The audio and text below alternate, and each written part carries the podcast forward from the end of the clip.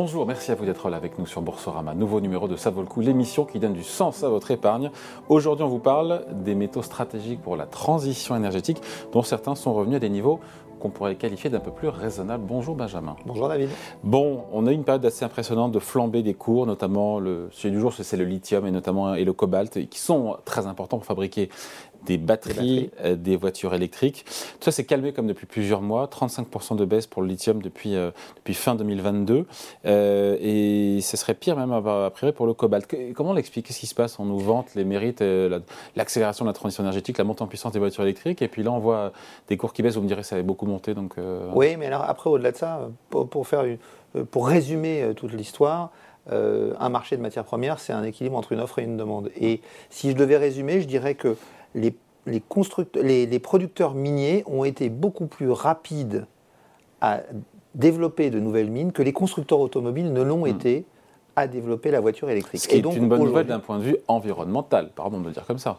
Non, c'est pas une bonne nouvelle. Bah si, parce que si les, les, mines euh, fabriquent plus de lithium, on ne on manquera pas de lithium. Ah oui, oui, oui, dans ce sens-là. Mais, par contre, la voiture électrique ne va pas assez vite. Donc euh, c'est en ça que je veux dire que c'est plutôt mitigé comme, comme bilan. Et là, à très court terme, la baisse s'explique surtout par la situation chinoise. Il faut savoir qu'aujourd'hui, pratiquement une voiture sur deux euh, électrique vendue dans le monde est vendue en Chine.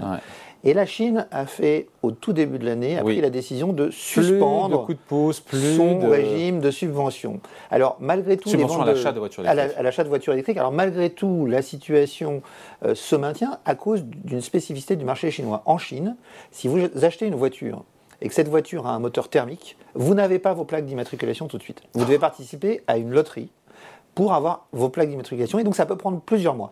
Si bah, il y a un aléa qu'on puisse ne pas avoir de plaques d'immatriculation. Si, mais ça prend du temps. Alors que si vous achetez une voiture électrique, vous avez tout de suite vos plaques, vos plaques minéralogiques. Et si vous achetez une voiture hybride, jusqu'à maintenant, vous aviez vos plaques.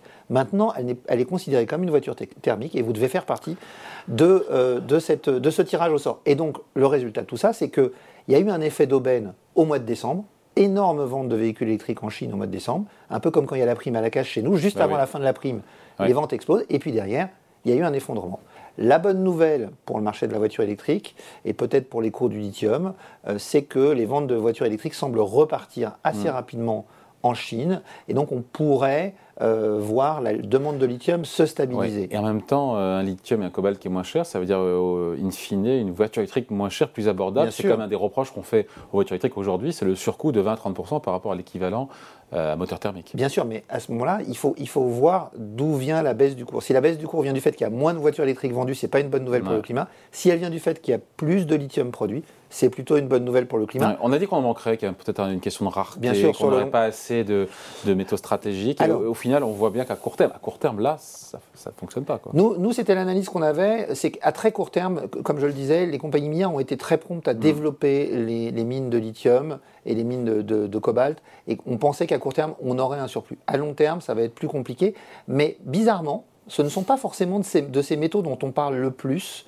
qu'on va euh, avoir le plus de difficultés euh, à assurer la production. Les métaux, quand vous regardez les travaux qui ont été faits par exemple par Emmanuel H euh, à l'IFP Énergie Nouvelle, vous constatez que deux des métaux qui seront très tendus dans les années qui viennent, a priori, selon les, estimations qui sont faites par cet organisme, ce seront le, cuivre et le nickel, qui sont des métaux assez communs, mais dont la production pourrait être euh, très très contrainte. Si je prends l'exemple du cuivre, les travaux de, de, l'IFPEN montrent que euh, on pourrait avoir consommé à horizon 2050 dans un scénario où on voudrait rester sous les 2 degrés. Hmm. Même avec un taux de recyclage élevé du cuivre, on pourrait avoir consommé 90% des ressources de cuivre. C'est important de le noter parce que vous savez qu'en Europe, on a établi une liste de métaux critiques. Hmm. Euh, cette liste a été établie pour la première fois en 2011. Aujourd'hui, elle compte 30 métaux. Sur cette liste, ne figure pas le nickel et ne figure pas le cuivre, alors même que ces deux métaux figurent sur la liste de la Chine. Et le nickel figure sur la liste des États-Unis et le cuivre devrait y faire son entrée. Ce qui veut dire que ces deux pays sont en train de sécuriser leurs approvisionnements et que nous, en Europe, on est un peu à la traîne. Oui. C'est pas nouveau, mais ça se, ça se, répète une fois de plus. Euh, on se dit quoi juste sur les, le reste des métaux? Alors, critiques, en incluant ou pas cuivre, euh, cuivre, on dit quoi, cuivre et nickel. En termes de cours, ça donne quoi aussi? Est-ce que tous les métaux euh, ferreux ou non ferreux sont à, l'unisson en matière de, encore une fois, de cours avec cette, encore une fois, c'est une baisse qui vient euh, ponctue aussi une, phase impressionnante et spectaculaire de hausse. Il faut peut-être regarder un peu les chiffres sur. Et ça faut regarder peut-être sur plus, en dézoomant un petit peu sur plus long terme. Les autres métaux non ferreux ont, connu une, une année 2000, 2022 compliquée. Qui s'est arrangée en fin d'année et puis ils ont replongé en début 2023. Pourquoi? Parce que aujourd'hui, 50% de tous les métaux de la planète sont consommés en Chine.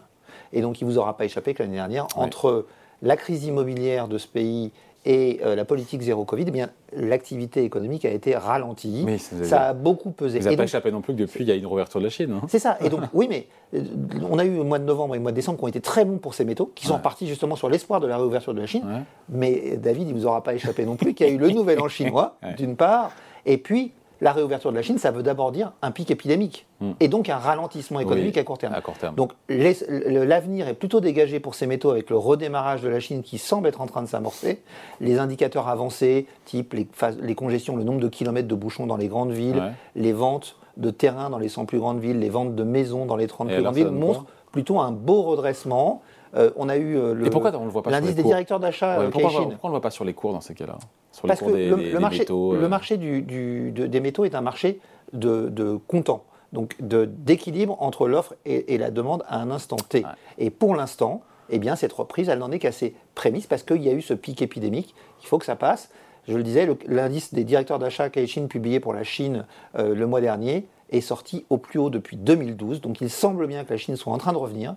Et ça, pour le marché des métaux. C'est plutôt le signe d'une embellie dans les, dans les mois à venir. opportunité d'investissement, Peut-être opportunité d'investissement, effectivement, surtout si on, considère, si on considère que la tendance de ces métaux euh, pour les années à venir euh, devrait être exceptionnelle, puisque tout le monde s'accorde à dire, il y a quasiment un article tous les jours sur ce sujet, euh, s'accorde à dire que faire la transition énergétique, c'est transformer notre dépendance aux énergies fossiles hmm en une dépendance aux métaux, parce qu'on en a déjà parlé David, on ne fait pas d'électricité avec du vent ou avec du soleil, mais avec un transformateur qui convertit l'énergie du vent ou du soleil.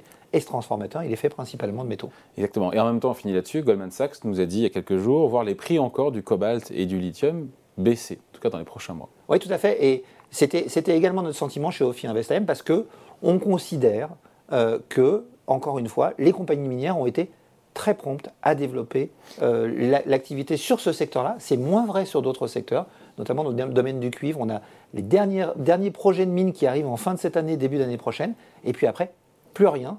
Juste un chiffre, l'Agence internationale de l'énergie, dans un récent rapport, explique qu'aujourd'hui, il y a 225 mines de cuivre dans le monde.